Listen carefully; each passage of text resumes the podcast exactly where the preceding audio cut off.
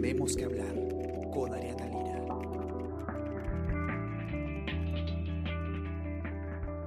Hola a todos, ¿qué tal? ¿Cómo están? Espero que muy bien. Yo soy Ariana Lira y hoy tenemos que hablar de eh, un proyecto de ley que está presentando el gobierno. Este es un anuncio que ha hecho ayer la ministra de Economía y Finanzas, María Antonieta Alba, en la conferencia de prensa que ha dado el gobierno.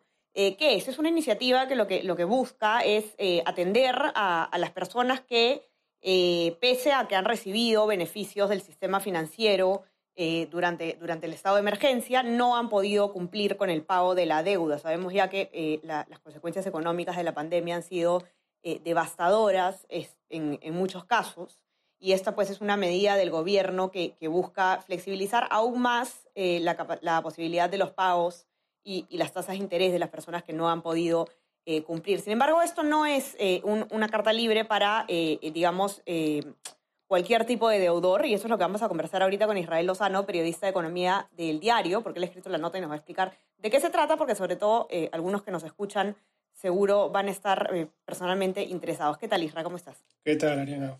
Buenos días, buenos días a todos los que nos escuchan. Cuéntanos, Israel, ¿de qué se trata este, este proyecto de ley? Sí, el Ejecutivo el día de ayer, eh, como bien mencionas, presentó esta propuesta en vista de que ha visto que un grupo de peruanos que tienen deudas en el sistema financiero, pese a que ya se han aplicado reprogramaciones, no han podido cumplir con el pago de las mismas, ¿no? En fin, sabemos que la situación está bastante complicada, ha habido una, ha habido una fuerte pérdida de empleos, con ellos se reducen los ingresos y cumplir con los pagos es complicado. Entonces, para este grupo en específico de personas, eh, el Ejecutivo se ha propuesto o está proponiendo eh, una garantía estatal eh, para cubrir los créditos. Similar, muy similar de hecho a lo que ha sido el Reactiva Perú y el FAEMIPE, que como sabemos son este, el Estado avala eh, un cierto monto por los créditos que, los beneficiarios dejen de pagar. Lo mismo, pero ahora para personas. Eh, son, son tres los tipos de créditos que, calificarían según la propuesta del Ejecutivo.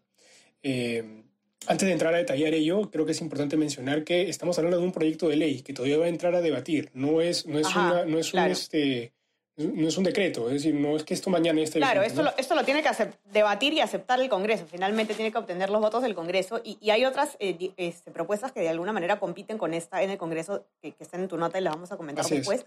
Pero antes, Israel, de que, de que me expliques eh, puntualmente de qué se tratan eh, estas medidas, este, yo te quería preguntar, no cualquier persona puede acceder a, estos, este, a estos créditos, ¿no? Son personas que tienen que tener, digamos, un buen historial crediticio, si no me equivoco. Así es, así es. Eh, y, bueno, buen, buena precisión, Ariana. Es justo lo que ha manifestado el Ejecutivo, es que se está buscando beneficiar solo a aquellos que tienen un, buen perfil en el sistema financiero. Hemos conversado también con eh, Oscar Graham, que es este director general de la, de la, Dirección de Mercados Financieros del Ministerio de Economía, esto posterior a la, a la, entrevista que dio la ministra Alba, y nos ha precisado que se trata de eh, condición estable, eh, el récord debe ser estable eh, en, en, en, a febrero de este año, es decir, previo a la pandemia, debe tener esta calificación crediticia en el sistema financiero. Solo esas personas que han, sido, han tenido un buen cumplimiento de pagos hasta antes de la pandemia van a poder eh, acceder a estos beneficios que el, que el gobierno propone eh, para los créditos. Detalle un poco los créditos que, se, que serían los que se beneficiarían. Los créditos de consumo. Cuando hablamos de crédito de consumo, hablamos de tarjeta de crédito o préstamos personales que haya podido sacar la persona ante el sistema financiero. Entonces, la garantía se va a aplicar únicamente para quienes tienen deudas por menos de 5 mil soles. Se estima que son 2 millones de personas, en, eh, de clientes en el sistema financiero que se encuentran en esta situación.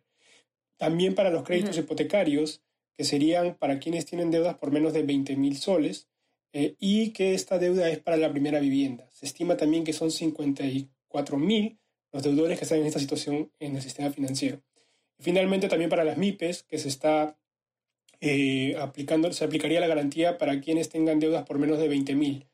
1.300.000 eh, MIPES se encuentran en esta situación, según lo que ha mostrado, comentó la ministra Alba. ¿Cómo funciona, digamos, el, la garantía? Eh, lo explicó bien ella eh, durante la conferencia. Es que si uno tiene un préstamo a 12 meses eh, y, por ejemplo, está en la, en la cuota, eh, paga la cuota 3, pero la cuota 4 ya no la puede pagar, se activa una garantía del 40% por lo que falta pagar, que va a ser avalado por el, por el gobierno. Eh, esto, ¿esto qué hace? Hace que se reconfigure y que se reduzcan los intereses en beneficio del, del cliente finalmente, ¿no? Eh, pero, por ejemplo, y esto es un punto importante, es que el Ejecutivo está buscando con esto promover el pago eh, del, del, cliente. Es decir, se te está avalando si es que no pagas, pero mientras más pagues, mejor va a ser el beneficio. Por ejemplo, si es que la deuda es a 12 meses, pero tú pagas 8 meses y al 9 tienes un problema para pagar, la garantía que era de 40 sube a 80%, ¿no? Entonces es más monto que va a ser garantizado por el Estado. En el caso de los créditos hipotecarios, eso va a ser de 50 y de 100%.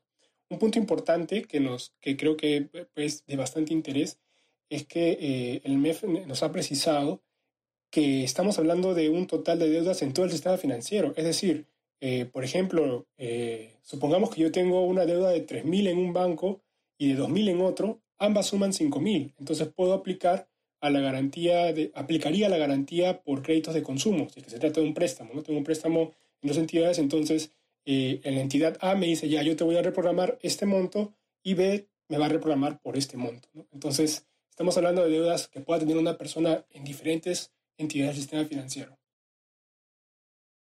Ok, Ahora, este, ¿qué, pasa en el Congreso, Isra? Porque, este, claro, esta es, es una alternativa, como bien lo explicas tú en tu informe, a, otras propuestas que, bueno, que, venimos ya este, eh, mostrando desde el diario cuáles pueden ser las complicaciones que tienen, propuestas que se, que se, gestan en el Congreso, eh, como por ejemplo la que, la que ya hemos hablado tú y yo además en este podcast varias veces, la que plantea congelar los intereses de los préstamos, ¿no? Esta es una alternativa digamos, eh, de alivio este, económico frente a esta alternativa que, podría, esta opción que podría pues terminar perjudicando todo el sistema financiero. Sí, Ariana, esta, esta respuesta del Ejecutivo también se da en el marco de un dictamen que tiene el Congreso, como bien mencionas, de unas iniciativas, intenciones que tiene eh, el legislativo de inicio de la pandemia, ¿no? que es eh, entrar a tallar eh, sobre el tema de los créditos y esas personas que no pueden pagarlos eh, durante el estado de emergencia. ¿no? Entonces, que, lo que, a diferencia de lo, que el, de lo que el gobierno propone, que son garantías al pago, lo que está proponiendo el Congreso es congelar el, el, los cargos adicionales que puedan producirse al incumplimiento del pago. Como sabemos, cuando alguien no paga, en la reprogramación y incluye también un periodo de gracia, hay cierta reconfiguración que de todas maneras aplica un alza al, al costo del crédito, porque el dinero que tú eh, te prestaron hoy mm, eh, no es el mismo que te van a prestar en el futuro. Un principio financiero, el dinero no es el mismo, entonces tiene un costo en el tiempo. Entonces, naturalmente, eso implica una reconfiguración del, del, del, del interés.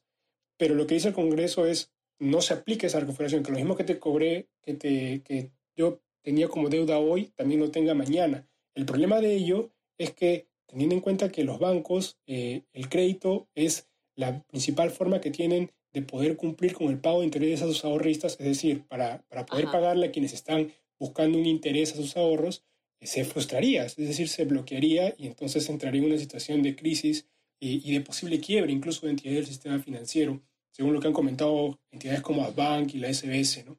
Conversamos con algunos economistas que nos mencionan que, además de eso, el proyecto del Congreso no focaliza bien sus beneficios. ¿Por qué? Porque se excluye a las entidades microfinancieras, cajas o, financieras en, general, que normalmente tienen clientes que son más pequeños, ¿no? Que son los que realmente podrían tener, necesitarían, digamos, estos beneficios. Y adicionalmente se centra solo en los bancos y para aquellos que tienen ingresos mensuales que no excedan los 10 mil soles que es un, es un gran, digamos, podemos estar incluyendo ahí a personas que sí tengan la capacidad de poder cumplir con su deuda. Entonces, por ejemplo, el economista de la Universidad del Pacífico, Enrique Castellano, nos comenta, ¿no? Al tratar de buscar este, cortar este pastel, digamos, para poder beneficiar a, las personas, se está dejando afuera a quienes lo necesitan y se está incluyendo personas que quizás no lo necesitan. ¿no? Entonces, además de generar efectos eh, peligrosos para el sistema financiero, no se está focalizando bien en los beneficios, ¿no? Por eso, eh, eh, y ahora esta iniciativa se va a debatir hoy día, digamos, en el, en el Congreso. Así es, así es. Y, vamos a ver qué pasa también, cómo se traslada esto al, plano político. Como ya sabemos, eh, el, el, presidente Vizcarra y el, y el, titular del Congreso, Manuel Merino, se han reunido ya hace unos días para, de cierta forma, poner un alto al fuego a, a, la crisis política que se, que se, había desatado a raíz de los audios este, relacionados con el caso Richard Swing, que llevó luego a, a, este fallido proceso de vacancia. Eh, y, sabemos que, que el, el, escenario eh, en, el que, en el que más veces se ha enfrentado el, el Congreso con el gobierno en, en, lo que va de este periodo legislativo es justamente eh, por, por, por, medidas, por leyes que se dan en el Congreso en materia económica, que, que son de dudosa constitucionalidad o que, o que contravienen las mismas política económica del, del, gobierno. Entonces vamos a ver cómo se desarrolla desde el lado político este debate en el Congreso. Y, y bueno, ya estaremos atentos, Isra, a ver qué es lo que pasa. Los que nos escuchan, entren a, a nuestra web para que puedan leer la nota completa en el comercio.p, también por supuesto los que tienen acceso a nuestra versión impresa. Y, y, nada, tenemos también las últimas noticias eh, sobre eh, la cobertura electoral, sobre coronavirus en el Perú y el mundo y más en nuestra web. Y no se olviden también de suscribirse a nuestras plataformas. Estamos en Spotify, Spreaker, Apple Podcast y SoundCloud para que puedan escuchar todos nuestros podcasts, no solo este. Y suscríbanse también a nuestro WhatsApp, el Comercio se informa, para que puedan recibir lo mejor de nuestro contenido a lo largo del día. Isra, un abrazo, mil gracias por estar por aquí. Ya nos, nos mantendrás al tanto de cómo va este debate. Gracias, Ariana. Cuídate, saludos. Cuídense todos, que tengan un lindo día. Chao, chao. Esto fue Tenemos que hablar.